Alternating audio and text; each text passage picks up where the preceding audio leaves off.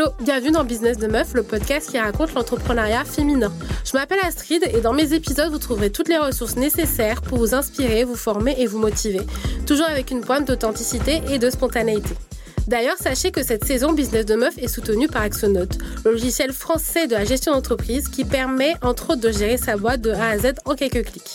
Pour vous en dire plus sur Axonote, c'est un logiciel qui permet de gérer sa relation client, ses emailings, ses devis et ses factures sur une même interface. Autant vous dire que ce logiciel pépite vous ira aussi bien si vous êtes en cours de création d'entreprise ou créé depuis des années.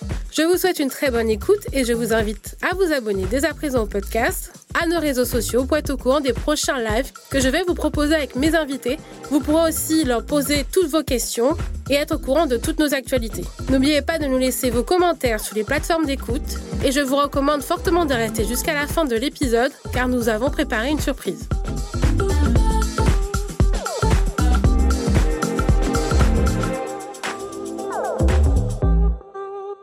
Hello les meufs, aujourd'hui je reçois Sabrina, fondatrice de SWOS. Merci Sabrina d'être là avec nous aujourd'hui. Merci à toi de m'avoir conviée. Ah bah grand plaisir. Alors aujourd'hui, euh, on a un podcast qui a une tonalité différente parce qu'on le fait en live. C'est vrai. À l'occasion d'un festival. Donc je mettrai tout dans la dans la petite description du, du podcast. Super. Alors est-ce que tu peux euh, te présenter et par même occasion présenter ton activité? Bien sûr. Alors donc moi c'est Sabrina.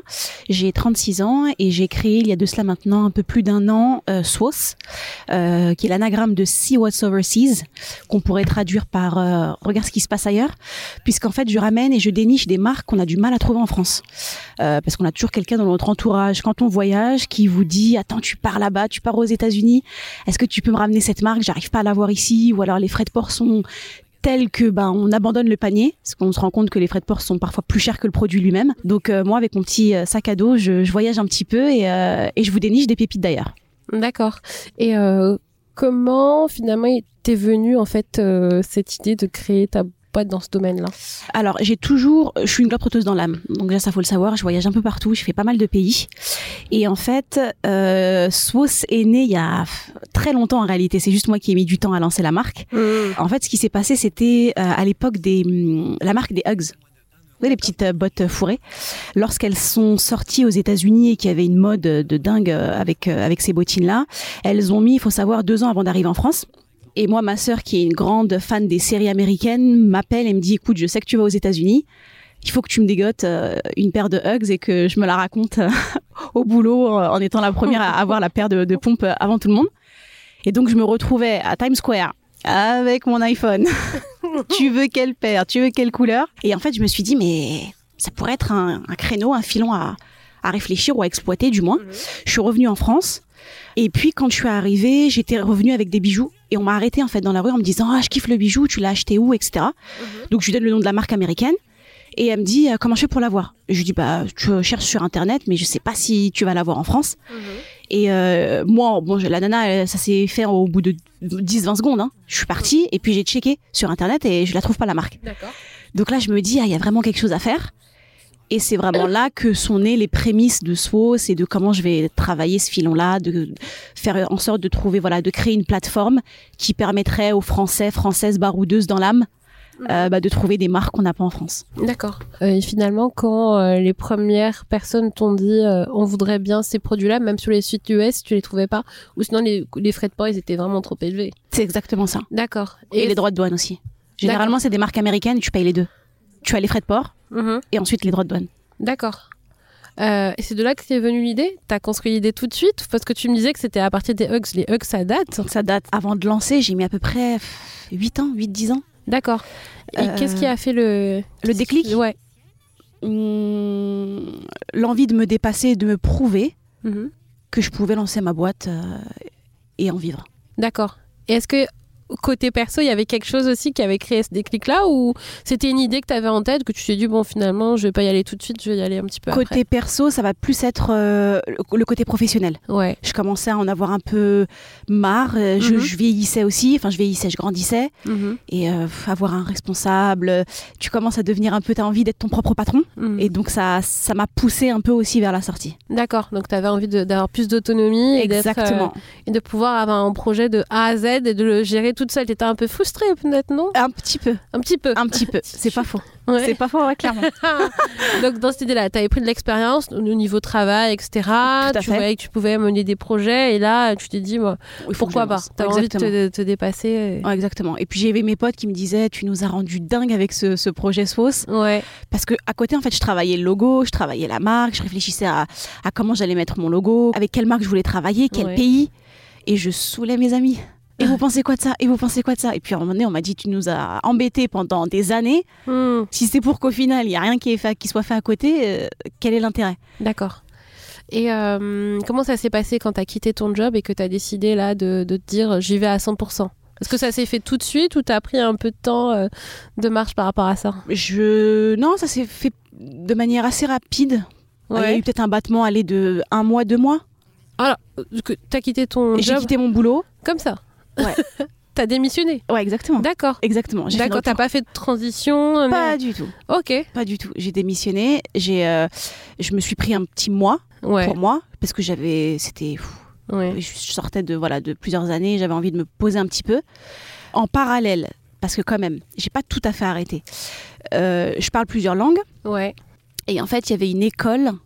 Euh, pas très loin qui cherchait un professeur d'anglais. Hmm. Alors je suis pas du tout prof, hein, j'ai pas du tout, euh, je suis assez autodidacte. Ça Mm. s'est très bien passé. J'ai fait ça, j'ai fait ça quelques mois avec eux, tu vois, prof d'anglais pour. euh, mais c'était vraiment du mi-temps parce que les profs d'anglais c'est deux heures, deux Oui, trois heures par semaine, donc Mm. ça me prenait pas énormément. Mhm. Et après j'ai vraiment décidé de tout arrêter et je me suis concentrée sur SWOS à 100%. D'accord. De pas cumuler plusieurs emplois, ouais, d'être focus sur c'était, ça. ouais, c'était compliqué. Ok. Et, compliqué. et tu as lancé ça il y a combien de temps à peu près?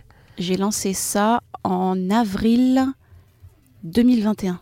Donc tu as fait une rupture conventionnelle. et Exact, après- exactement. Ok. Et après, quand tu as décidé de, de te lancer, tu es passé par euh, des incubateurs, des structures. euh, Tout à fait. Je suis passée par euh, des structures comme Positive Planet, par Mm. exemple.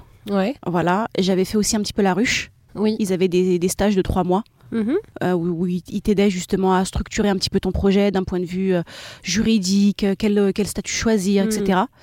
Euh, même Pôle emploi, Oui. pour le coup, euh, ils m'ont aidé à justement trouver euh, Positive Planet. Ah oui. Euh, donc voilà, ça s'est fait comme ça. Tu vas passer par le dispositif Actif Créa de Pôle emploi Parce que je sais qu'il y a un- Exactement, c'est ça. Ouais, c'est ça. Positive Planet et Active Créa, les deux en fait. Parce que je sais que Pôle emploi, ils ont un dispositif particulier pour tous les demandeurs d'emploi qui veulent créer des entreprises. Donc, ils passent par euh, Active, Active Créa. Créa. Donc, c'est un dispositif qui est mis en place par le Pôle emploi. Tout à fait. Et après, Positive Planet, c'est euh, une structure d'accompagnement euh, pour les personnes qui souhaitent se lancer. T'as tout Mais- résumé. Ils n'ont pas un petit côté entreprise éco-responsable ou pas Ou c'est tout type d'entreprise C'est tout type d'entreprise. D'accord. C'est tout type d'entreprise. Moi, effectivement, j'avais ce côté aussi éco-responsable avec les Mm. produits que je choisis, Ouais. parce que je veux vraiment garder cette, euh, cet esprit-là. Exactement. Et du coup, comment tu as commencé? C'est le Pôle emploi qui t'a envoyé faire Positive Planet et Alors, comment tu as. c'est le Pôle emploi qui m'a envoyé vers Active Créa, Ah oui, et ensuite Active Créa, eux m'ont envoyé vers Positive Planet. ok. Voilà. Et euh, comment tu as enchaîné ça, la structuration de ton entreprise, les décisions de statut, etc. Vraiment avec eux. Là, pour le coup, c'est Active Créa qui m'a qui m'a aidé euh, en termes de voilà. Je savais que je voulais faire une autre entreprise. Mm, Euh, pourquoi autant entreprise Parce que euh, je suis quelqu'un qui a quand même un peu peur de l'inconnu, même si Mm. je le montre pas forcément. ouais. Mais je me suis dit au moins autant entreprise, si je vois que ça fonctionne pas ou quoi, vu qu'en termes de comptabilité c'est beaucoup plus allégé qu'une entreprise normale, Ouais. je me suis dit j'avais pas envie de me voilà de, me- de- de me casser la tête ou je me retrouve avec une SARL ou une euh, SASU etc. Donc Mm. je voulais je savais d'entrée de jeu que je voulais une autre entreprise. Et ensuite avec Active Créa qui m'a expliqué les avantages de la micro-entreprise mais aussi ses, ses- Ses ses inconvénients. inconvénients et qui m'a dit de toutes les manières en fonction de ton chiffre d'affaires tu verras que au fur et à mesure du temps tu vas te rediriger vers euh, vers autre chose. Tu vas Oui. pas rester en micro-entreprise indéfiniment, ce qui était logique. Ouais, Mais bon, pour l'instant- Surtout que pour l'achat-revente en micro-entreprise, c'est pas forcément le. Tout à fait, à cause de la TVA. Ouais, c'est pas fait. le mieux. Surtout que tu peux pas déduire tes charges. Tout à Donc fait. si tu dois acheter du stock, euh, for- forcément, tu, passes ça. tout dedans. C'est ça. Et, et du coup, tu as créé ta micro et après, tu as changé de statut après ou... Pas du tout, je l'ai toujours pas changé.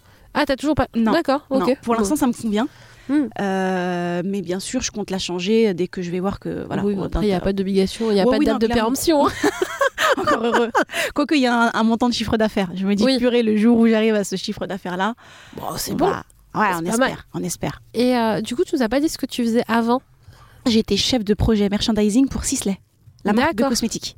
J'ai travaillé pour eux pendant à peu près 3-4 ans. D'accord. Alors en fait, que j'explique. Sisley, le PDG, euh, c'est euh, Philippe Dornano. Et en fait, sa femme avait lancé une marque de prêt-à-peu. Donc de base, je suis rentrée sur la marque de prêt-à-peu, pas du tout sur Sisley. D'accord. Et euh, la marque de euh, donc de prêt-à-porter, euh, a existé pendant une dizaine d'années à peu près. Et moi, quand je suis arrivée, c'était vraiment, on était sur la fin. Ça y est, elle avait envie d'autre chose. Elle voulait faire du théâtre. euh, elle voulait lancer sa propre Ah, c'était une, compagnie. une, c'était une marque française euh? Minapo, ouais. D'accord, ok. Euh, luxe, haut de gamme luxe, D'accord, ok. euh, en prêt-à-porter et, euh, et joaillerie, et bijoux. D'accord. Et quand elle a décidé d'arrêter, le PDG de Sisley m'a dit bah écoute, t'as travaillé avec nous, hop, on te rebascule sur sur sur Sisley. Mhm. Et j'étais chef de projet merchandising. D'accord. Tu t'occupais des magasins? Alors, le chef de projet merch, en gros, c'est quoi? Quand vous allez chez ça, Sephora, Marionneau, vous savez, les, ce qu'on appelle les open services, c'est par exemple lorsqu'il y a un, un rouge à lèvres ou quoi, le, le contenant, on va dire, l'étui, là où on pose le, le produit. Oui. C'est une, une sorte de grosse, on appelle ça un open service. Oui. C'est vraiment de la PLV. Une caisse. euh, voilà, une, grosse caisse. Non. On oui, peut appeler oui. ça une caisse, si tu oui, veux. oui, plus ou moins. Et Voilà, et, et ça, en fait, on le développe avec des fournisseurs. D'accord. Donc en Bon. fait, on travaille avec le service market, marketing, qui nous dit voilà, Sabrina, cette année, on va lancer tous ces produits-là. Voici la longueur, la largeur, etc. Il me faut quelque chose qui passe dans le magasin pour pouvoir mettre toutes mes teintes, toutes mes couleurs, toutes mes. D'accord, c'est moi, je le truc où il y avait le les testeurs, là, en fait. Euh, T'as tout compris, Ok, c'est ça. d'accord. Et ça s'appelle comment? Un open service. D'accord. Pour la culture générale, c'est pas mal. Yes. on en apprend tous les jours. Ah non, mais ouais, je, je connaissais le, tout ce qui est merch en boutique, mais pas en, en en cosmétique. cosmète, voilà. Ouais, non, non, bah, c'est toujours bon à savoir. Mais clairement. Et clairement. euh, du coup, tu avais déjà une expérience internationale avec, euh, avec Sisley, du coup? Euh, oui, euh, international. D'où le fait de tous tes déplacements à l'étranger ou c'était Non, c'est- parce ça, que t'aimes bien, euh, ouais, t'aimes bien bouger? Ah ouais, j'aime bien bouger. D'accord. Je prends mon petit sac à dos, euh, petit bonnet, euh, mon petit voile d'ailleurs. Ah, non. Euh, et euh, et je, ouais, je globe-trotte un peu à, à la Pékin Express. D'accord. Alors du coup, tu as pris ton expérience de salarié, euh, tu as un déclic, tu as envie de changement, et tu t'es vraiment vu dans l'entrepreneuriat et pas dans autre chose? Peut-être que tu aurais pu bouger. c'était dans- l'entrepreneuriat. Ouais, c'était Ouais, ça, c'était- ouais, hein, ouais. sûr et certain. C'était sûr et certain. Ok. J'avais peur, mais je me suis dit fonce. Tu sais jamais en fait. Tu te dis euh, comment est-ce que est-ce que la marque va plaire, est-ce que ça va Mm. parler à des gens, est-ce que tu as bien ciblé ton ton enfin ton, ton bailleur persona comme on dit? Mm. Tu vois, il y a- il y, a plein de tellement de questions qui, qui rentrent en compte. Après bon, tu te lances et tu vois et tu y vas à tâtons de toutes les manières. Du coup, tu t'es fait accompagner par Positive Planet, tu as lancé ta micro. Voilà. Comment ça s'est passé pour ta sélection de produits? Parce que tu disais que tu prenais des... enfin, tu prends des produits qui viennent de, de tous les de tous les pays. J'ai vu l'Inde, euh, j'ai vu les États-Unis. Turquie, euh, français aussi. Euh, non, français j'en ai pas. Non. Espagne. Et, et comment tu as fait ta sélection? Parce que finalement, tu as tellement de pays qui proposent tellement de choses différentes. Enfin, comment tu as procédé Honnêtement, au feeling. au feeling tu. Je marche au feeling. Par exemple, pour la marque indienne, pour le reste, je suis, je suis allée dans le pays, mais pour la marque indienne, euh, c'était pendant le Covid. Ouais. Enfin, le ou la Covid. Ne, ne m'en veuillez pas. Quand il y a encore des débats. Pour hein. ceux, il y a encore des débats. Et en fait, j'ai pas, on pouvait plus du tout voyager. Euh, à cette époque-là, on était en plein confinement. Hmm, Et donc, c'était du FaceTime, enfin du Zoom. D'accord. Donc, on s'est appelé. euh, j'ai eu Rajika et, donc, euh, et Rajat, qui sont époux, mari et femme. Mhm. Et en fait, ils me montraient les produits, ils m'ont expliqué leur, leur façon d'être, leur façon de travailler, comment est-ce que les artisans travaillaient. Et je me suis dit, ah ouais, j'aime beaucoup ce côté-là. Et le, le feeling, il est passé tel que j'avais l'impression que, enfin, tu, tu aurais été là, tu te dis, mais ils se connaissent depuis 10 ans. Alors que pas du tout, on se faisait des blagues. euh, Ok. J'en faisais, ils rigolaient. Je me suis dit, ça, c'est bon. Vous rigolez à mes blagues, on est bon. Donc euh, c'est toi qui choisis finalement les produits que tu souhaites mettre en place. T'as pas un, mapping en te disant il me faut X pays avec X produits que je peux proposer. euh, C'est vraiment euh, Au début, je voulais faire ça. ouais. Et après, je, comme je suis de nature un peu stress, on va dire, je voulais pas me, je voulais pas me bloquer. Tu veux pas me mettre disant- un challenge trop fort Voilà. euh, tout de suite pour Voilà, pas bloquer. ça. Hmm. Exactement. Je pense que de toutes les manières, là, euh, je vais arriver sur, euh, sur un moment où effectivement, je vais devoir, je vais plus cibler les pays que je veux. Mais au début, c'était vraiment au feeling, comme je te disais. J'allais dans le pays, ça passait, le feeling passait bien, hop, je prenais. Hmm. On discutait avec la marque, avec les fondateurs. Je voyais un petit peu le côté, encore une fois, éthique et co-responsable de la marque. C'était Mhm. hyper important. Puis si ça rentrait dans mes cases, je me disais, ok, on tente et puis. euh, Donc tu as une grille de, critères quand même. Il faut que le produit soit éthique, respectueux, Exactement. etc. Exactement. Sans mettre trop de pression non plus, parce que je trouve qu'aujourd'hui, quand on parle d'éco-responsabilité, d'éthique, on a tendance un peu à faire culpabiliser. ce que j'aime pas forcément. Euh, Hmm. voilà, je pense qu'il faut y aller. Par exemple, voilà, je travaille avec des marques éthiques et co-responsables. Ça m'empêche pas à côté d'avoir encore, par exemple, voilà, des, des sacs en, en papier craft. Mais c'est des choses que je vais essayer de réduire au fur et à mesure. Je- J'aime pas ce sentiment de culpabilité qu'on peut avoir aujourd'hui. euh, dans, dans tout ce qui est éco-responsable ou éco- éco-responsabilité. Mais en tout cas, voilà, y aller euh, tout doucement. Étape par étape. étape par euh, étape. ouais. Exactement. Parce qu'au final, oui, il faut pas se culpabiliser sur le fait de. Enfin, il a pas de. On peut faire au mieux, mais on peut pas faire parfait. Exactement. Justement, j'en parlais avec quelqu'un ce midi. Ah qui était éco-responsabilité. Et euh, le fait euh, de, de faire au mieux, mais de pas forcément faire parfait. Enfin, on peut pas faire parfait tout de suite, mais euh, c'est d'y aller à tâtons et de voir ce qu'on peut proposer. Surtout que maintenant, on a la possibilité d'avoir des paquets éco-responsables qu'on peut à fait. retourner à la poste. Donc maintenant, il y a des choses qu'on peut mettre en place, mais c'est vrai qu'au niveau logistique, au départ, c'est assez compliqué. C'est assez compliqué. Euh, aussi, niveau prix. Des fois, ça peut être c'est beaucoup plus cher, bon, ce qui est normal aussi. Hmm. Tu vois, comme par exemple les, euh, les petites cartes de visite euh, grainées. Oui. Je trouve le concept génial. Ou ensuite, une fois que tu la donnes, bon, bah, si la personne elle en veut plus ou quoi, ok, au lieu de l'acheter bêtement euh, dehors, Elle bah, peut, elle, peut euh, la, elle peut la réutiliser pour euh, faire Hmm, pousser, je sais pas, ouais. du persil ou, ou autre. Je trouve ça, je trouve ça hyper sympa. Mais après, c'est une question de coût aussi au débarrage qui sont assez, euh, qui sont assez à- importants, exactement. À Et- gérer, du moins. Du coup, tu n'as pas forcément fait de sélection préalable pour, tes, pour les pays avec qui tu bosses, mais euh, est-ce que tu as fait une sélection préalable pour les produits, par exemple? Oui, et je me suis tout de suite dit que ce serait, euh, on serait dans, dans de l'accessoire, Mhm. euh, mode et maison. Je voulais pas du tout de prêt-à-porter. C'est trop compliqué. J'avais travaillé dans le prêt-à-porter fut un temps. Euh, c'est trop compliqué en termes de, de morpho, de De C'est galère. taille, De gestion. exactement retour. Ah non, c'est trop petit, non, c'est trop grand. En plus, en fonction du pays dans lequel tu vas, Mhm. les standards sont pas les mêmes. Ouais. Tu prends un 38 en France et un 38 aux États-Unis ou en Chine ou au Japon, c'est pas du tout la même chose. Donc j'avais, je me suis dit, je voulais pas. euh, D'accord. Et, et j'ai toujours, enfin moi c'est mon, mon credo. Je trouve que c'est l'accessoire qui, qui habille une tenue plus qu'autre chose. Oui, c'est vrai. hein. Tu vois, Tu peux venir pas habiller tout de noir Ouais, avec. voilà. Euh, t'as le, le bel accessoire qui va avec et c'était ce que je voulais euh, proposer. Donc vraiment de l'accessoire, mhm. d'où d'où les bijoux, euh, déco maison. Mhm. Pareil, je, je trouve que c'est un accessoire pour la maison, tu vois, pour le rendre plus beau. Euh, et puis je suis restée aussi pour la marque américaine parce que c'est des produits soins visage. D'accord. Voilà. Et ça, c'était vraiment une demande euh, par Oui, rapport à tes clientes Ouais, ou- ouais, je voyais que qu'ils aimaient beaucoup ce que ce qui se passait aux États-Unis d'un point de vue euh, cosmète, Mhm. cosmétologie. Même si en matière de cosmétologie, c'est plus l'Asie au final où ils sont vraiment en avance par rapport Ah à oui, nous. c'est vrai Ouais, clairement, Ok. clairement, clairement. Le Japon, techniquement, ils ont des trucs euh, qu'on n'a pas du tout ici, quoi. Pas du tout. T'en retrouves quelques-uns maintenant. De plus en plus chez Sephora, il y a des petits trucs, des masques, etc. Mais il y a encore plein de choses euh, hyper, euh, hyper intéressantes. Euh, du coup, qu'est-ce qui a été plus compliqué pour toi dans le fait de trancher euh, justement sur tous ces produits-là? Parce que je pense que tu as une grosse pression euh, dans le fait de, de dire oui, je vais choisir tel et tel produit, mais est-ce qu'il n'y a pas des gens qui vont rester un peu sur leur faim et dire Clairement. Oh. Euh, ouais, il y a une pression. Après, j'essaye vraiment de prendre. euh, bah déjà, tu fais des études quand même de marché, tu vois un petit peu ce qui plaît. Hmm, Tu t'essayes d'être aussi dans la tendance du marché en termes de bijoux, en termes d'accessoires, de, de- plus sur les bijoux pour le, parce que la déco, je trouve que je pense que les gens aiment bien le côté exotique et le côté aussi qui change parce que aujourd'hui, quand tu vas chez les gens, c'est c'est quoi? C'est soit action euh, Ouais. en termes de déco. Pratiquement tout le monde, moi, quand je vais chez mes poches, enfin chez mes amis, je me dis ça, c'est le 4,95 de chez Action, de, tu vois, ou le Zara Home. Après, ça dépend ou Maison du Monde pour ceux qui ont un peu plus de, plus Ouais. de portefeuille. Mais c'est des choses qui se ressemblent. C'est pratiquement toujours la même chose. Donc en termes de linge de maison, je trouve que c'est simple. C'est assez simple parce que les gens, quand ils voient, en plus, c'est fait main. Il y a un artisanat derrière. euh, Mm. Il y a du savoir-faire. hmm. Voilà. Pour les bijoux, c'est vrai que c'est un peu la pression. Et c'est pour ça que je suis assez ouverte au niveau des bijoux. Je fais prendre plusieurs, euh, plusieurs modèles qui pourraient même euh, ne pas me plaire à moi. hein. Concrètement, c'est Mm. pas moi qui achète. Euh, donc, euh, c'est pas que mes goûts du moins qui achètent. Parce Oui. souvent, on me dit oui, tu achètes que ce que tu aimes. Bah non, parce que techniquement, ce que j'aime, toi, tu peux ne pas l'aimer, Oui. comme euh, Aurore ne, ne l'aimera pas non plus. Donc, donc voilà, je suis assez ouverte là-dessus. D'accord. D'essayer de prendre quelque chose qui, qui correspond au plus grand nombre. Exactement. D'accord. Et en édition limitée.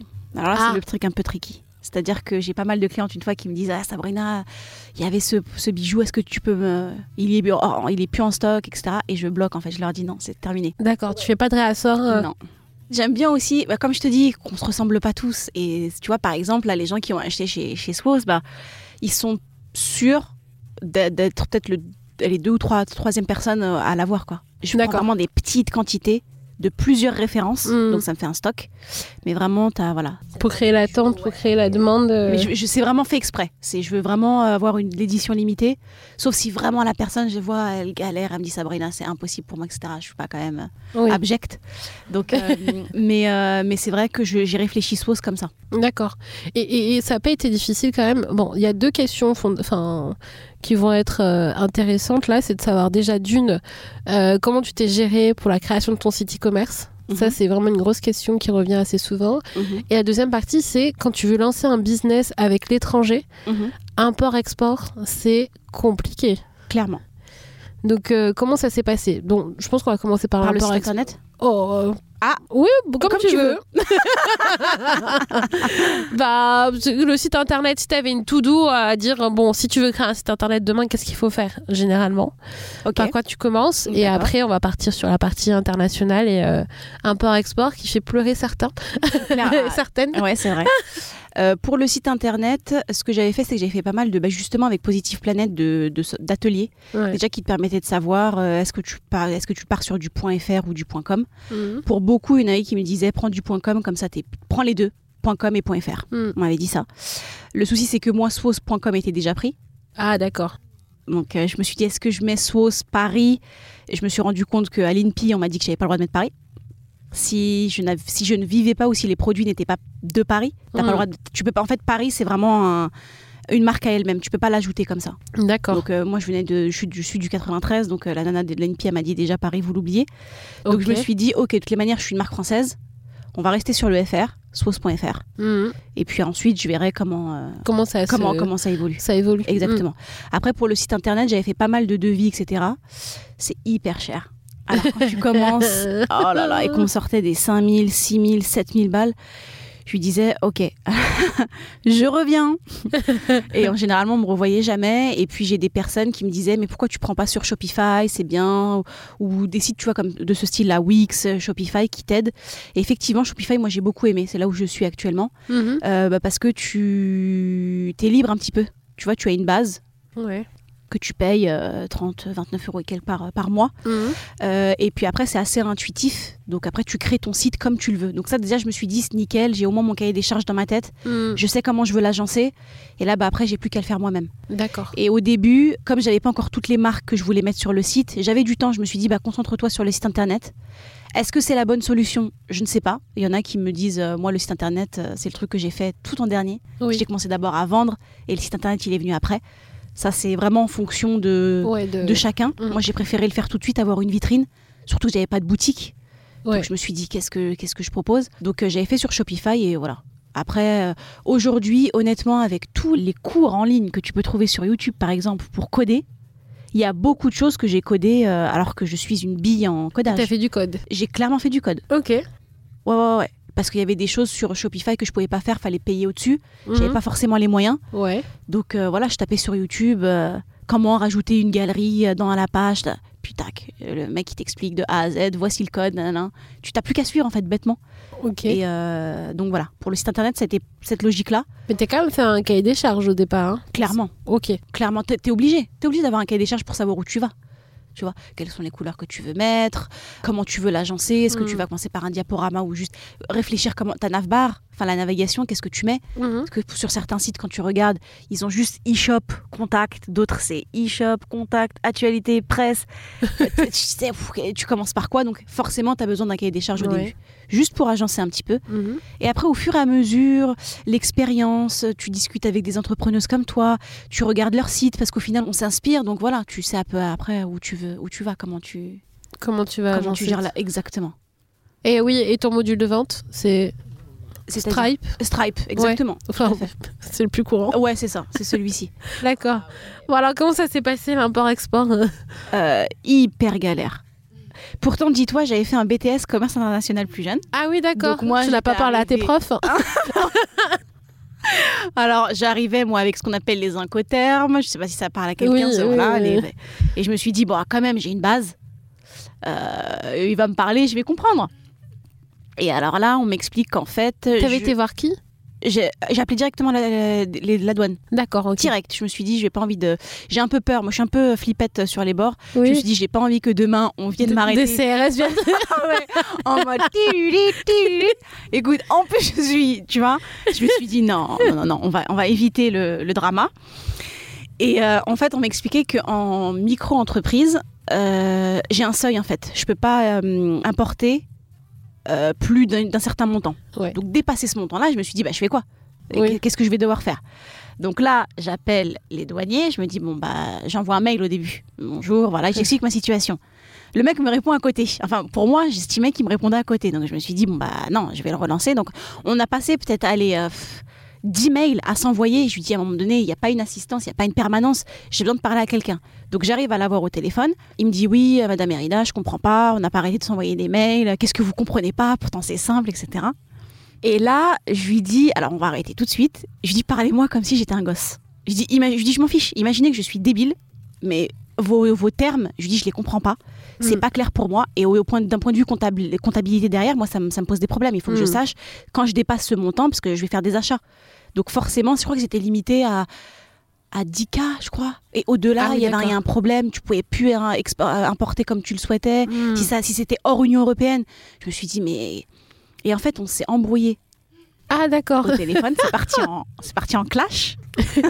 Tu t'es embrouillé avec les gens de la douane quand même. Hein. C'est parti même en pleurs. Parce qu'après, moi, je, pas- je me suis dit, mais attends, il me prend pour une débile. En plus, il me prend pour une débile mentale. D'accord. Ce que je pouvais être parce que je comprenais rien de ce qu'il me disait. Oui. Et au final, en fait, quand moi je lui explique ce que j'ai compris, donc lui, il, me, il reste sur son non, c'est pas ça, vous avez pas compris, madame, etc. Et j'entends à côté son collègue qui lui dit, bah si.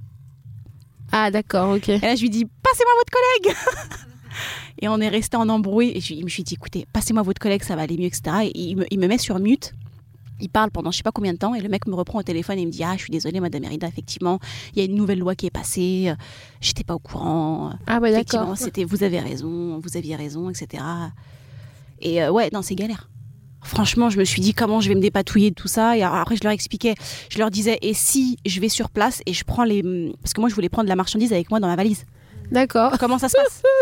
Alors moi moi, eh, moi, je mettais les deux pieds dans le plat je leur disais moi j'étais honnête vraiment je leur disais qu'est-ce que je fais? Alors, et alors je partir avec un sac rempli de marchandises, tout va bien. Avec 10 000 euros de, Ah ouais. de trucs. qu'est-ce que je fais? Et en fait non t'as un bureau en fait tu peux Ah, tu peux prendre de la marchandise dans ta valise. Par contre, ensuite, tu dois aller déclarer. Tu sais, quand tu pars, quand tu sors, Ah, d'accord. bureau de douane. Voilà, tu dois juste passer Ils te par disent douane. est-ce que vous avez quelque chose à déclarer? Voilà. D'accord. Et en fait, tu montres ton cabis et c'est là-bas en fait où tu payes euh, tes droits de douane, si droits de douane il y a, et tes taxes, etc. Ta. TVA à l'importation. Ok, Principalement, c'est le problème de la TVA. ok. Oh oui, par rapport au statut de micro. Exactement. Je leur disais, mais je comprends pas, moi j'ai pas de TVA, et je comprends pas c'est quoi cette TVA à l'importation que vous mettez, etc. Et en fait, Mais ils n'arrivaient pas à t'expliquer euh, clairement le truc. Oui, parce qu'en fait, si tu veux, t'as pas de TVA jusqu'à un certain seuil. Oui, mais là, ça n'a rien à voir. Quoi qu'il arrive, n'importe quelle arrive, société, tu as une TVA à l'importation. Mais comment tu rentres ça dans ta comptabilité? Bah techniquement c'est ce, que- ce qu'il m'a expliqué. Il m'a dit ça c'est votre problème à vous parce qu'après vous vous êtes en auto-entreprise. Donc en fait cette TVA là vous c'est une perte pour vous. Ah oui, tu l'as inclus dans tes charges non déductibles. Ok, d'accord. Eh, T'as tout compris. Ok, super. Donc euh, l'import-export, non il faut vraiment prendre pour le coup là c'est un conseil. Il faut vraiment prendre quelqu'un. Moi après j'ai une amie qui m'a dit je te donne un service juridique et tu les appelles Ouais. parce qu'il y a énormément de subtilité Hmm, et en fait on pense que c'est hyper simple de re- d'importer une marchandise. Pas du tout. hmm.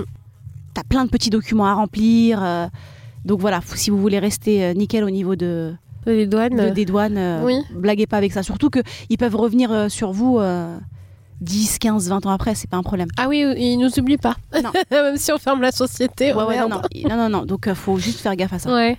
Euh, alors, ce qu'il faut savoir, c'est qu'à un chambre de commerce et d'industrie, il y a un service international et il y a tout cette partie-là, toute cette partie-là. Oui, c'est vrai. Encore faut-il euh, Qui te répondent qu'ils te répondent déjà et qu'ils t'expliquent les choses de manière. En fait, ce qui m'énerve, avec, euh, honnêtement, avec l'administration française de manière générale, Ouais. c'est qu'on te parle comme si on était Censé savoir. exactement. Oui. Tu Mm. vois C'est c'est même, même dans le regard. Bah, bah oui. Mais bah non. et on peut rester bah oui, bah non pendant 20 ans, puis je suis têtue, donc je peux rester sur du bah non pendant 150 ans. Ouais. Euh, donc non, il faut prendre le temps d'expliquer. Alors c'est vrai que pour eux, ça doit être chiant et rébarbatif de répéter les mêmes choses à chaque entrepreneur différent, parce que ça reste une législation, donc c'est la même pour tous. Mais pour nous, puis t'as un degré de compréhension qui est différent. Je suis pas en train de dire Mhm. qu'on est plus bêtes les uns les autres, c'est pas ça. Mais tu peux ne pas comprendre la même chose. euh, Oui, ils parlent dans leur jargon euh, et on est censé tout comprendre. C'est ça, et puis euh, non, euh, prenez le, prenez le temps de, de nous expliquer. C'est ce que je dis. Quand je prends le téléphone, je dis toujours la même chose. Parlez-moi comme si j'étais un gosse. D'accord. Comme ça, au moins, je suis sûre de, de comprendre. De comprendre, oui, parce Voilà. que oui, il y a des fois, il y a des termes, on n'arrive pas à comprendre, et surtout qu'on on vient pas du même secteur. C'est ça, c'est ça. Euh, on, on est déjà focus sur son business, ses problématiques du quotidien. Donc, euh, si on part à quelqu'un qui peut nous aider, euh, C'est ça. Quitte à faire un croquis, on parlait de TVA, on parlait d'assiette de TVA. Là, j'étais ok. on te parle d'assiette et de douane et de TVA. Voilà. Je comprends pas. Ah, Excusez-moi. Une assiette. hein. non, ouais, c'est chiant. C'est chiant. Ah bah Mais, oui. euh, Et ça, ça a été ton plus gros challenge, non Ah ouais, ouais, ouais. L'un des plus gros. L'un des plus gros Ouais. euh, au début. Pour Ouais. Vraiment bien comprendre. euh. Et ça a pris combien de temps de bien comprendre Honnêtement, Ouais. je suis encore en train de réfléchir. Ah d'accord, ok. Tu vois, parce que c'est des trucs que tu fais. Voilà, ça c'était tout au début. Donc j'avais compris sur le bout des doigts, j'aurais pu te l'expliquer.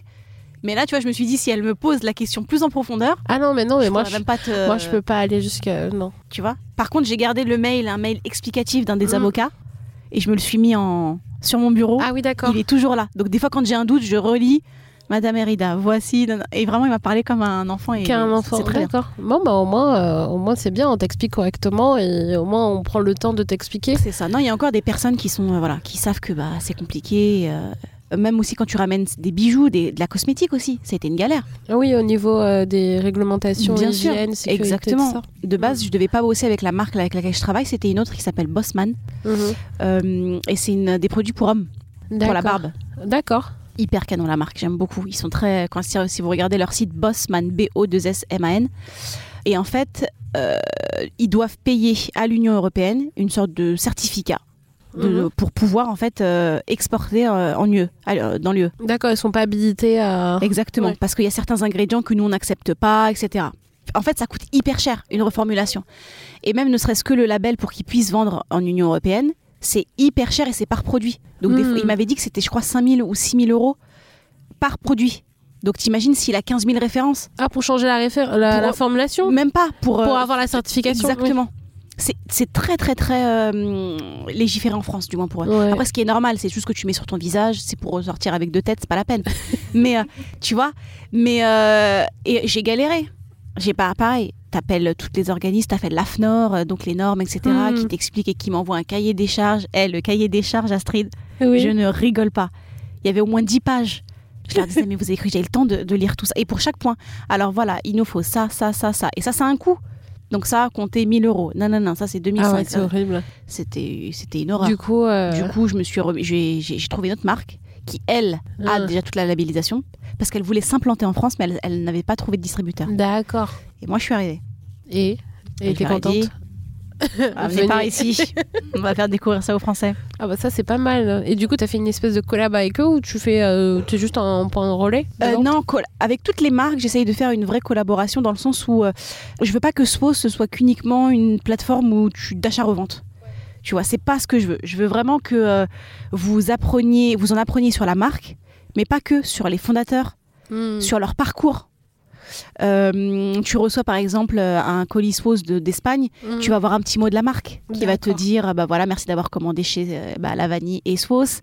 Euh, tu vas même avoir un petit mot où elle te dit bah voilà les quatre adresses à faire quand tu si tu viens en Espagne. D'accord, ok. Je veux vraiment que ce côté humain reste parce que je trouve qu'aujourd'hui on y a plus c'est on achète, on Oui, c'est pas surconsomme. comme si tu voulais pas faire un Amazon. euh, Ouais non ça m'intéresse pas. Ouais. Ça m'intéresse absolument pas.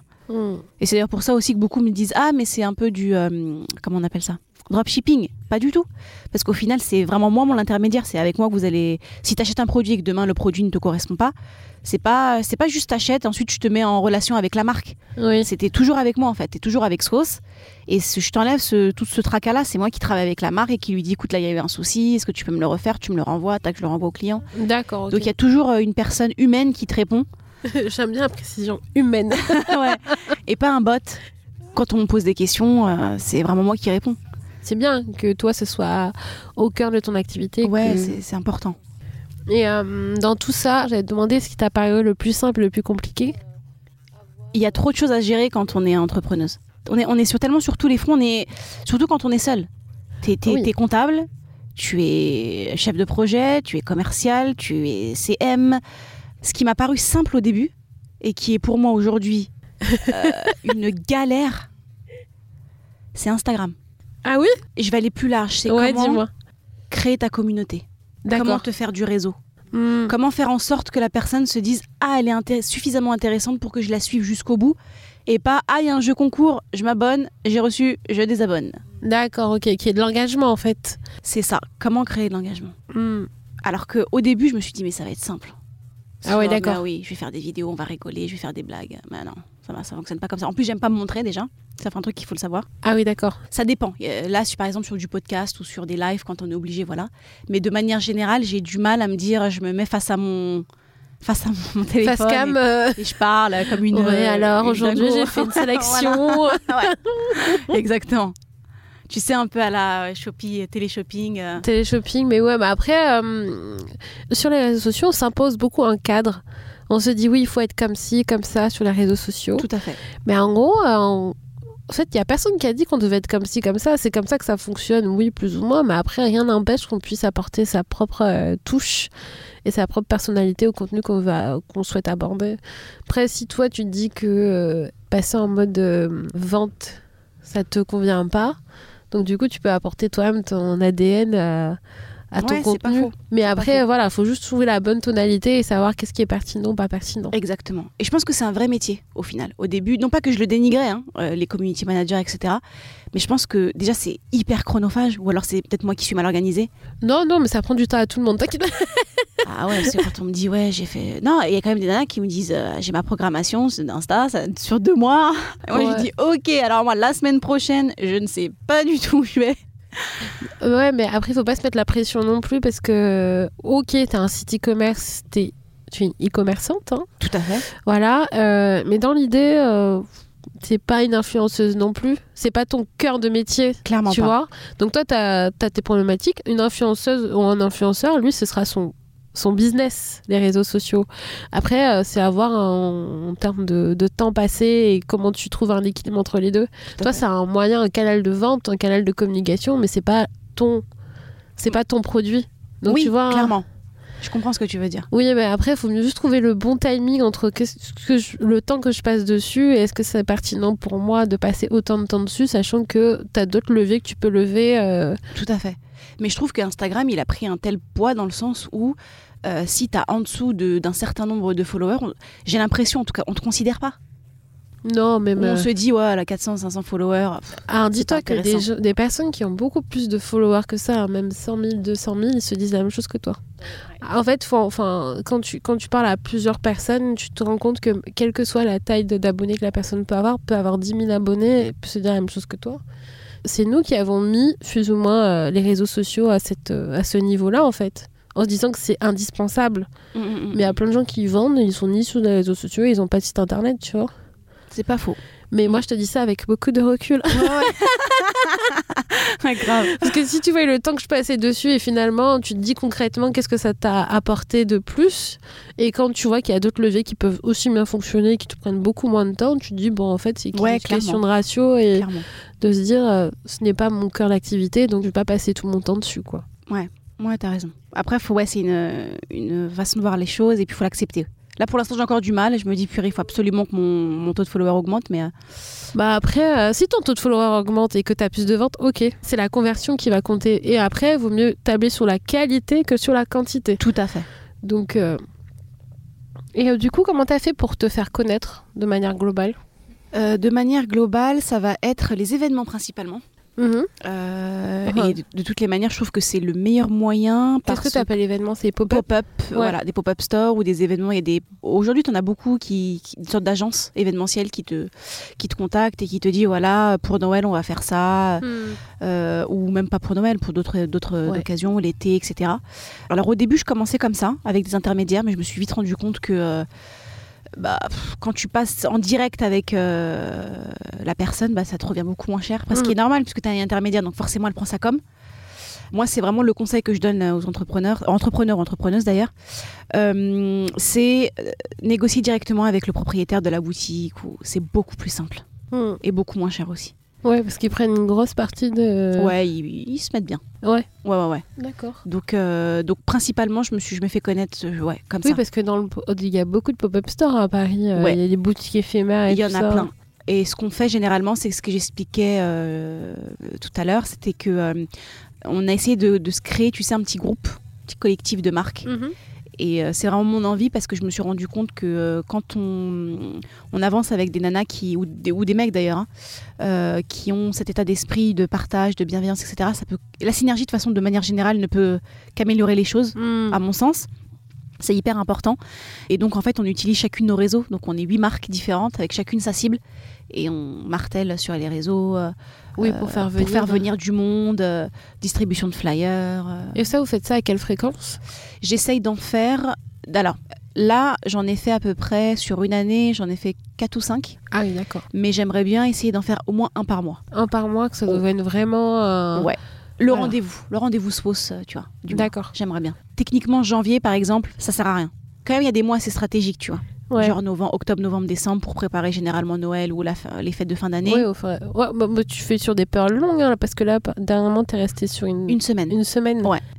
Une semaine. euh, Donc, c'est pas un week-end, par exemple, c'est non. vraiment un Ouais, temps ouais, Là, on a voulu, ouais, une semaine. Euh, il m'arrive de faire des week-ends aussi. Ça, Mm. c'est, c'est possible. Tu loues une boutique pendant le week-end. Mm. Mais c'est vrai que je trouve que sur une semaine, c'est bien parce que, euh, quoi qu'il arrive, l'achat, il est jamais immédiat. Sauf si Mm. tu es sur du coup de cœur. Tu es sur Ouais. du coup de cœur, la nana, elle se dit, allez, je le prends tout de suite. Mais t'en as qui ont ce besoin de réflexion. Oui. Et donc, quand tu es sur une semaine, c'est cool parce que bah, après, tu la revois, elle repasse et, euh, et c'est satisfaisant aussi parce que tu te dis, ah ouais, elle a vraiment. euh, Elle a vraiment aimé ce que je lui voilà. ai proposé. Et elle a pris le temps de, de Mm. revenir et, euh, et c'est pas un achat inutile. Ouais. C'est ça aussi. Tu vois, il y a des fois, j'ai des clientes qui me qui regardent, qui me disent ah, c'est beau, etc. J'ai plus ou moins la même chose. Est-ce que je vous le prends, etc. Alors c'est peut-être euh, fou ce que je vais dire, mais je suis aussi dans le conseil, c'est-à-dire que je des fois, il y a des clientes, elles me disent, euh, elles ont une déco qui n'a rien à voir avec ce que je vends, mais alors rien à voir. Et je la conseille, je lui dis honnêtement, est-ce que vous pensez sincèrement que ça va aller, etc. J'ai d'autres couleurs. euh, Ou même des fois, je leur dis, si, si vous l'avez déjà, pourquoi, pourquoi vous en prenez un deuxième? Mm. L'objectif, c'est de Swos, en tout cas sur du long terme, c'est vraiment pas juste euh, acheter pour acheter. C'est Mm. pas ce que je veux. Même Ouais. si j'en ai besoin, bien sûr, je, je, on va pas dire que j'ai créé une société pour. euh, tu vois, en pas créé une euh, association Non plus, exactement, une tu vois. Voilà. Fondation Swiss. Ouais.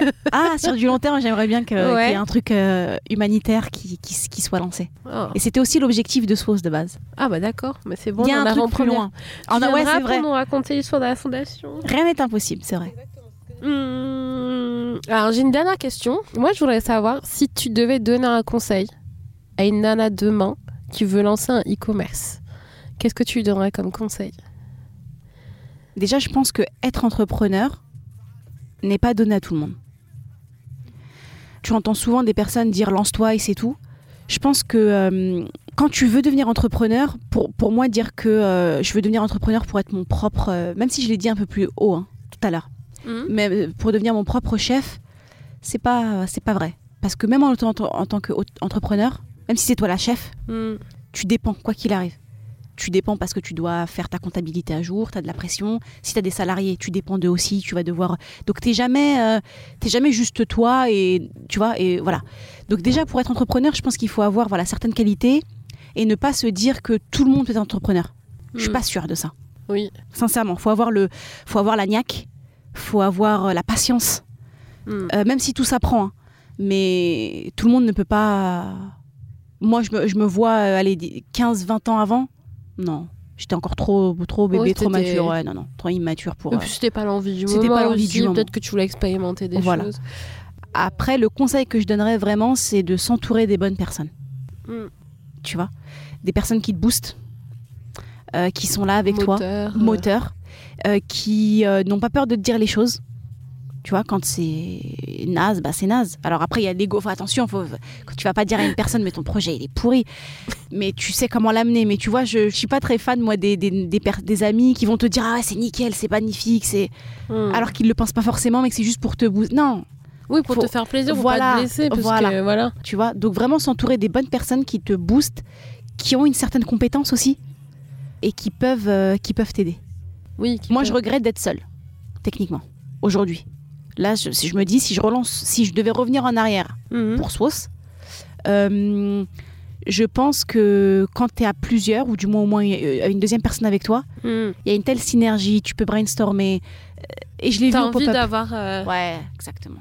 De l'échange. euh, quand Parce que là, challenge, clairement, quand, euh, euh, tu regardes ton miroir et tu. Enfin, Non, mais je peux comprendre. euh, alors, moi, pour le coup, étant seule, hein, tu vois, des fois, je me dis que c'est bien d'être- deux parce que c'est un challenge aussi d'essayer de convaincre l'autre, de discuter, d'avoir un autre point de vue parce que toi, des fois, dans ton truc, t'es là, ok, pour toi, c'est cohérent, mais pour quelqu'un d'autre, ça n'a. exactement, ça n'a rien à voir. Ça n'a rien à voir. Et puis aussi de savoir que tu peux te. Enfin, avoir un réseau avec d'autres personnes, c'est bien. Mais en fait, des fois, tu as l'impression que les gens ne sont pas forcément concernés par ton problème. Alors que quand tu es deux ou trois dans la même équipe, bah, tu sais que vous allez dans le même sens et que vous travaillez pour la même cause. Tout à fait. Et euh, du coup, c'est différent. euh. Et puis, tu sais aussi que quand tu pars en vacances ou si t'arrive un truc, tu as un backup. Parce que quand tu es Exactement. seul, Je suis t'as pas- d'accord avec toi. tu n'as pas de backup. Il n'y a pas de backup plan. Ah ouais, mais clairement. Clairement. Il n'y a, y a pas de backup, mais après aussi, euh, libre à soi euh, d'avoir un entourage, mais un entourage qui sait aussi être là, euh, se mobiliser quand tu as, besoin. Tout à fait. Mais ça, c'est un peu plus compliqué à trouver. C'est vrai. Clairement. Mais- Mais... déjà, au moins, ouais, avoir cette. euh, De pouvoir savoir que tu peux compter sur des personnes, euh, même si elles sont en dehors de ta boîte, ça peut être bien, mais euh, je, je te rejoins dans le fait d'avoir un backup, c'est cool. Mais le bon backup, c'est comme l'amour, ça prend du temps. à C'est clairement. hein. Ouais, clairement. C'est voilà, c'est un mariage. Exactement. Exactement. Non, mais c'est pas une blague, c'est vraiment un mariage. Hein. Non, non, c'est vrai. Parce que pour galérer avec quelqu'un, il faut bien se connaître et il faut être bien OK, au clair que si un jour ça va mal, pour être OK, euh, avoir la même vision, la Mhm, garder à long terme mhm. aussi, et être OK de se dire quand ça va et quand ça va mal. Clairement. Donc, euh, Et un dernier conseil aussi que je donnerais, c'est que on est tous dans le même bateau. mm, Dans le sens où, euh, moi je me souviens quand j'ai commencé, que j'avais des personnes qui me disaient Ouais, ça fait six mois, j'ai déjà 15 000 produits vendus, etc. Tu te dis Ah mince, putain, et toi t'arrives pas à vendre déjà trois trucs et tu te mets une pression de ouf. On est tous dans le même bateau, euh, ça prend du temps. Mm. Euh, celui qui te dit qu'il a lancé sa boîte en un mois, en un an et que tout roule pour lui, je, je pense, hein. après je me trompe peut-être, ou voilà, mais je pense que c'est faux. Euh, je le dis clairement, comme ça au moins c'est dit. Euh, ça prend du temps. Mm, mm, Une marque à développer, ça prend du temps. mm. Donc il faut être patient, il faut, c'est c'est pour ça que la patience elle est hyper importante en, dans, dans l'entrepreneuriat. Si tu l'as pas ou si tu es quelqu'un qui va avoir tout tout de suite, je dis pas que t'es pas fait pour l'entrepreneuriat, mais il faut y réfléchir Ah, moi, à c'est deux quelque fois. chose de personnel aussi, dans le sens où euh, quelqu'un qui va peut-être avoir 15 000, euh, qui, qui aura vendu 15 000 produits, il n'aura peut-être pas la même philosophie, la même approche euh, que toi, la même envie de ne pas survendre, de vendre pour vendre, tu vois. Ouais. Il y a aussi ça, et c'est quelque chose de personnel aussi, où tu essaies de te dépasser dans le fait de, de dire je vais pas faire de comparaison avec quelqu'un d'autre parce qu'on n'est pas pareil. C'est pas faux. Et euh, du coup. euh, Mais tu le fais inconsciemment, cette comparaison. Oui, tu, tout le monde Tu se vois compare, Ouais, c'est social. Tu, tu- tu le... Mais après, se dire, il a peut-être fait 15 000, mais sur quoi? Après, euh, des fois, les gens, ils te disent qu'ils ont fait des trucs, mais leur manière de le vendre, t'as l'impression qu'ils ont fait un truc extraordinaire, alors que C'était ouais, grave. t'es là. Ouais, ouais, ah, grave. mais en fait, quand tu regardes bien, quand tu te rapproches, tu regardes euh, les petites lignes, tu dis, ah oui, d'accord. Donc, c'est ça que tu disais que c'était un truc exceptionnel. Tu sais qu'il avait 15 000 produits, il avait vendu 15 000 pins, pins par exemple, tu ouais, vois. grave. Tu vois, donc ça lui a amené, je sais pas, 500 euros. Le mec, il t'a vendu, enfin, il t'a vendu ce qu'il avait, enfin, la- le mec ou la nana t'a vendu, en fait, ce qu'il avait envie de Ouais, te non, vendre. c'est vrai, c'est vrai, c'est vrai. Donc euh, bon, après euh, aussi, après avoir vu plusieurs entreprises, je pense aussi qu'on vend beaucoup. Il y a beaucoup de choses qui se montrent à l'extérieur, mais qui ne sont pas forcément toujours le reflet. Ou je pense Ah, que c'est le Clairement. c'est le truc un peu euh, amélioré. Non, ouais, un peu le, le truc Instagram versus euh, Ouais, reality. c'est ça, Ouais, ouais, exactement. Mais personne n'ose dire finalement qu'il est dans la merde. mais tout le monde. On galère. On Non, mais- galère. Non, mais personne dit qu'il est dans la merde, alors que quand tu regardes bien, il y en a beaucoup euh, qui se le disent, mais en petit comité, tu vois, mais qui Mm. le disent pas forcément devant les autres. Enfin, bon. Après, c'est une manière aussi de montrer. euh, Bonne que- face et que, ouais, ouais, clairement. Mais ça se fait pas trop de montrer qu'on est en difficulté. Ouais, alors que c'est. Bah, c'est que c'est normal, ça fait partie de la vie. Exactement. Mais c'est encore, c'est encore tabou chez nous. Et voilà, faut dire quand c'est la merde, c'est la merde. Bah, après, faut pas dire tous les jours. Oh, c'est Ouais, ouais, non, faut pas se euh. Ouais, non, non, c'est vrai. Toujours en mode pessimiste. Ouais, Ouais, ouais, non, non, ouais, non, j'aime pas aussi ça. Ouais, non, on va pas pleurer. euh, Parce qu'il y a aussi ce versant-là. Il y a des personnes qui pleurent tout le temps sur les réseaux sociaux. C'est même fatigant de les suivre. Donc, euh, Clairement. du coup, tu zappes un peu. Mais euh, voilà, faut faire euh, le ménage dans tout ça. Clairement. Bon, on va laisser le public poser des, des questions. Le public, vous êtes chaud Trop fort. Trop fort. Bonjour ou bonsoir à tous. Je suis euh, à toutes. Je suis Aurore, euh, pronom euh, she, elle. Euh, donc c'était un super super projet. Donc euh, merci beaucoup Sabrina. C'était Merci, vraiment euh, et aussi euh, une belle conversation. Moi qui suis dans un euh, début de process de création d'entreprise, euh, c'est euh, c'est assez inspirant comme, quand même et ça me permet aussi de me poser certaines questions. Mhm. Et euh, j'avais deux questions principalement. Mhm. C'était sur la partie entre, le entre le- la période où tu as démissionné Mhm. et le moment où tu as donc lancé ton entreprise un peu, où t'es- en tout cas tu es rentré dans tout ce qui était incubateur, etc. Comment tu as fait sur le côté financier? Est-ce que c'était que de l'épargne ou il y avait euh, voilà, ou, euh, un accompagnement pour le... Enfin, j'en sais rien. Mhm. Parce que c'est aussi une euh, question que je me pose aussi un peu actuellement. D'accord. Et euh, sur le choix des marques, je ne sais pas si j'ai totalement bien compris. Donc, tu voyages Mhm. et tu, voilà, tu re- rencontres les personnes. Est-ce que, ça- est-ce que ça t'arrive aussi qu'il y ait des personnes qui, Qui me qui, contactent directement. ouais, qui viennent te voir et euh, comment ça se passe? Merci Aurore. Je Merci beaucoup. Avec grand plaisir. Euh, alors, je vais que répondre à ta première question. J'ai fait une rupture conventionnelle. Donc, ça m'a permis d'avoir le Pôle emploi. Je voulais pas partir sans rien. Ouais, ouais. Tu vois, l'histoire du backup dont on parlait tout à l'heure, c'était un peu, c'était un peu ça. Euh, je voulais pas partir sans, sans avoir, euh, au moins financièrement parlant, parce que c'est hyper galère autrement, vu que je travaillais pas à côté. Ouais. Euh, et lorsque ça s'est terminé, parce qu'il y a une fin à tout, ça a duré ouais, deux, ouais, un an et demi, deux, ouais, un an et demi ou deux ans.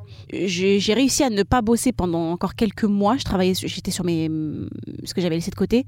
Après, je me suis dit non, non, je peux pas. Donc j'ai repris une activité euh, et encore aujourd'hui, hein, j'ai une Mhm. activité, j'ai repris une activité salariée à côté D'accord. euh, où voilà, je travaille en temps partiel et ça me permet d'avoir mes matins euh, de dispo pour SPOS et mes après-midi où je suis en, en entreprise et ensuite je termine l'entreprise et hop, je remets ma casquette SPOS et le week-end SPOS. D'accord. Et du coup, ça emmène une autre question, désolée, sur la même pas de thématique. Euh, la gestion du temps. Parce que du coup, moi aussi, j'ai fait une demande pour être en 4-5e. Mhm. Tu as des conseils ou tu, voilà, comment ça se passe au niveau de d'avoir ces deux euh, pas. D'allier les deux. Oui, mais Ouais. tu vois, tu veux à un moment tu vas passer tu vas penser à ton entreprise mais aussi tu vas penser à bah, l'autre taf que tu as comment tu fais pour allier les deux Euh, Je pense sincèrement que ça dépend de la personnalité de la personne. Dans le sens où, euh, moi je suis quelqu'un d'hyperactive, je bouge beaucoup, etc. Moi j'aime, je, je n'aime, pas mon cerveau au repos. C'est très bizarre. hein. Il est toujours en train de. Donc euh, moi j'arrive à allier plusieurs jobs en même temps. Par contre c'est hyper fatigant. Et moi ce que je conseillerais c'est honnêtement de ne pas dépasser un 20 heures par semaine. Le mi-temps que j'ai pris c'est du 20 heures. Je peux pas plus.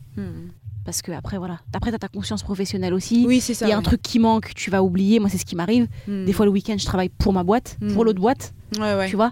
Et je me dis, si je suis en, en t- 35 heures par semaine ou 25 et plus, c'est mort. Euh, soit je l'oublie complètement. Donc voilà, faire, faire attention à ça. Parce que n'oublie pas que toi, ce, ce mi-temps que tu prends, c'est pour financer ta boîte principale, techniquement. Faut pas qu'il faut qu'il y ait un vrai équilibre. Mm. Si tu constates que ça commence à partir en mode de ta société, tu commences à l'oublier, tu es vraiment sur la société de l'autre, j'ai envie de te dire euh, pourquoi s'être relancé, ça n'a plus d'intérêt. Ouais, totalement. D'accord? Ça, c'était pour là, cette question-là. Et pour les marques, pour l'instant, c'est moi qui vais les dénicher. D'accord. Mais j'en suis sûre que bientôt, c'est les marques qui vont m'appeler en mode Sabrina. On n'a pas de distributeur en France, est-ce que tu veux bien t'occuper de ça? Mais pour l'instant, non, c'est principalement moi. J'ai jamais eu de. Ah, si Ah, si, si. J'ai eu une marque. Alors, qui est hyper. J'aime beaucoup ce qu'elle fait. Ce qui s'appelle, alors, je le donne, hein, Akibé. Elle fait des savons, je crois. euh, Du Gabon. Je crois que c'est- elle, elle vit au Gabon ou au Ghana. J'ai un trou de mémoire. Je crois que c'est le Gabon. Et elle fait euh, tout ce qui est savon, etc. Et elle m'a contactée en me disant je kiffe le projet, est-ce que euh, tu pourrais euh, tu pourrais devenir ma distributrice? Je lui ai même pas répondu d'ailleurs. Je vais lui répondre. En plus, je vais lui répondre en direct pour le coup. elle est elle-même distribuée en France. Donc en fait, mon concept ne sert plus à rien. Là, ce qui fait ma force entre guillemets, c'est de dire que bah voilà, c'est une marque que tu trouveras pas en France. Tu peux chercher ouais. où tu veux la vanille, tu peux chercher où tu veux euh, Sky Living, la, la marque indienne, tu la trouveras pas ici. Là, à Kibé, les gens vont me dire bah pourquoi passer par toi alors que je peux directement passer par elle? Ouais. Ça fait ça ne fait plus de sens. Mm. Donc voilà, mais c'est la, c'est la seule. Par exemple, la marque euh, espagnole, dans le contrat, elle m'a dit Sabrina, je pense qu'à un moment donné, moi je vais arriver en France. Et je lui dis c'est simple, à partir du moment où toi tu as des points de vente en France, ben ça y est. Bon après je vais dénicher d'autres marques, ça, c'est donc c'est vraiment dans le compromis. Ça sert plus à rien. Là l'intérêt c'est que tu n'as pas les frais de douane par exemple à avoir et les frais de port tu vas les avoir moindres et moi comme je ramène en quantité, Mm. bah, mon prix je le dilue en fait, il est Ouais. dilué dans les quantités que je ramène. Donc euh, c'est beaucoup plus avantageux pour toi d'acheter chez Sauce que d'acheter euh, chez euh, la marque indienne. Ouais. où tu as 20, 20 euros de frais de port euh, pour le faire venir d'un d'ici, et puis tu as 3 semaines aussi d'attente. Moi, je te, le- je te livre en 24 ou 48 heures. Et c'est moi qui livre, hein, sachez-le parfois. J'aime bien être au contact de la personne, moi ça me je kiffe. Donc voilà. Ça marche. Bah, merci beaucoup. Mais je t'en prie, Aura. Je t'en prie. Rebonsoir mesdames. bonsoir. Merci beaucoup. Bravo pour ton parcours. Merci.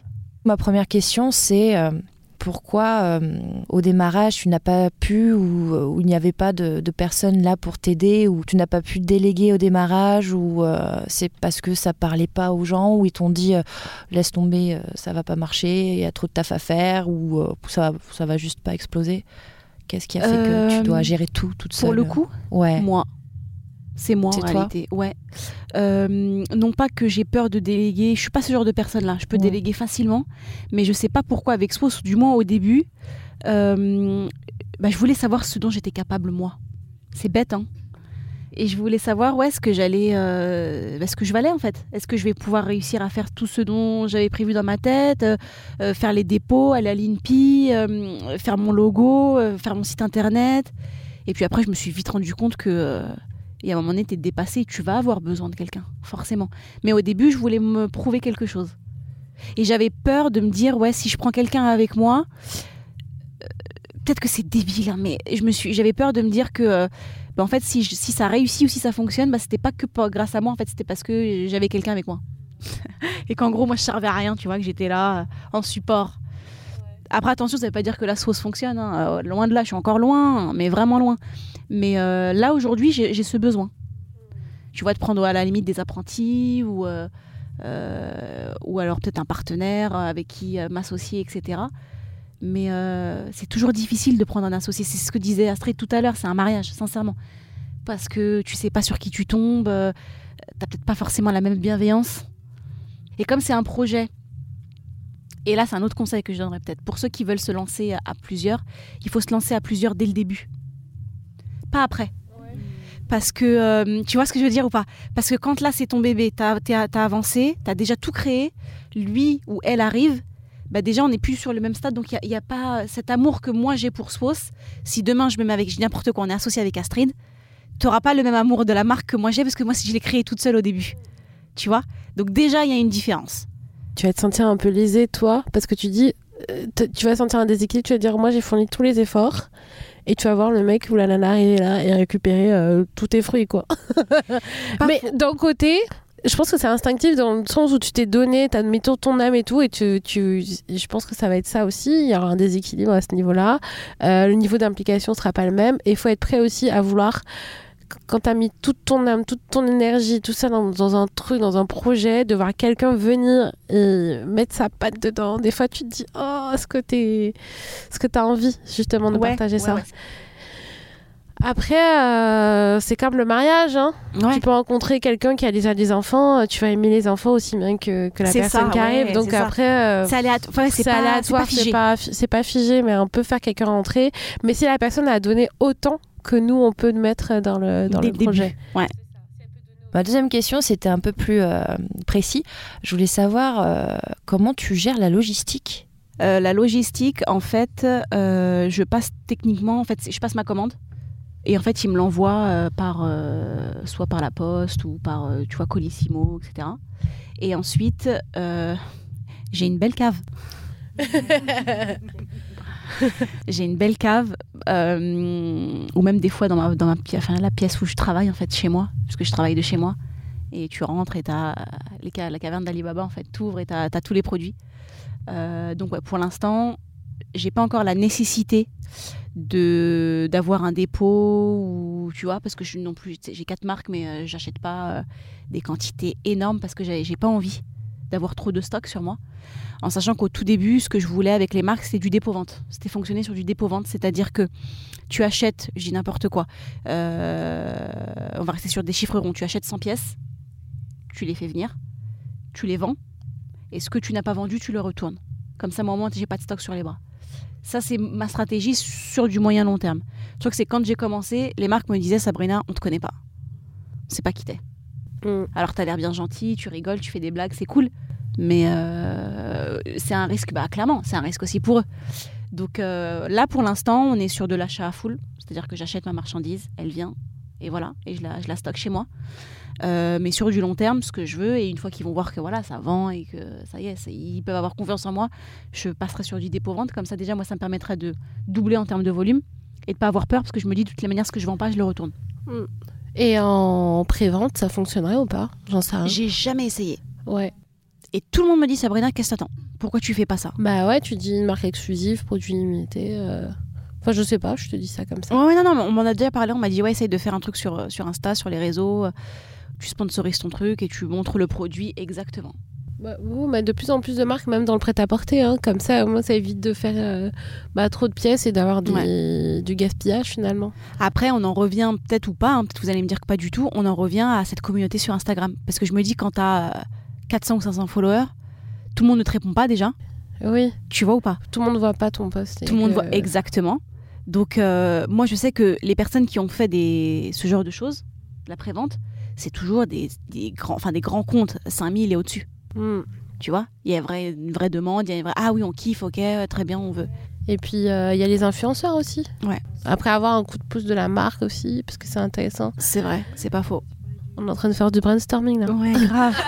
Faut que je note. Euh, le public est en feu, on fire. voilà. Euh, bon, les meufs, j'espère que vous avez appris plein de choses. Je vais te remercier, Sabrina, d'avoir été euh, là avec nous. Euh, merci. À vous, à public, public en folie. Euh, merci au festival, merci à Sarah euh, de l'invitation. Ce fut un plaisir et c'était une première, le podcast en live. Donc les meufs, dites-moi si vous voulez que je recommence. Parce que je recommence bientôt. voilà, je vous tiendrai informé. Vous retrouvez toutes les informations sur Sabrina dans la barre de description. Merci. Merci. Ciao les meufs. Trop cool, vous êtes restés jusqu'à la fin et j'ai envie de vous remercier euh, de votre écoute. Je vous offre un petit bon cadeau que vous pourrez retrouver dans la bio, dans la description du, du podcast. Donc euh, voilà, c'est un petit cadeau que je vous propose avec Axonote, donc allez regarder, ça va être top. Et puis je vous donne rendez-vous très rapidement dans deux semaines pour le prochain épisode de podcast. À bientôt, ciao les meufs.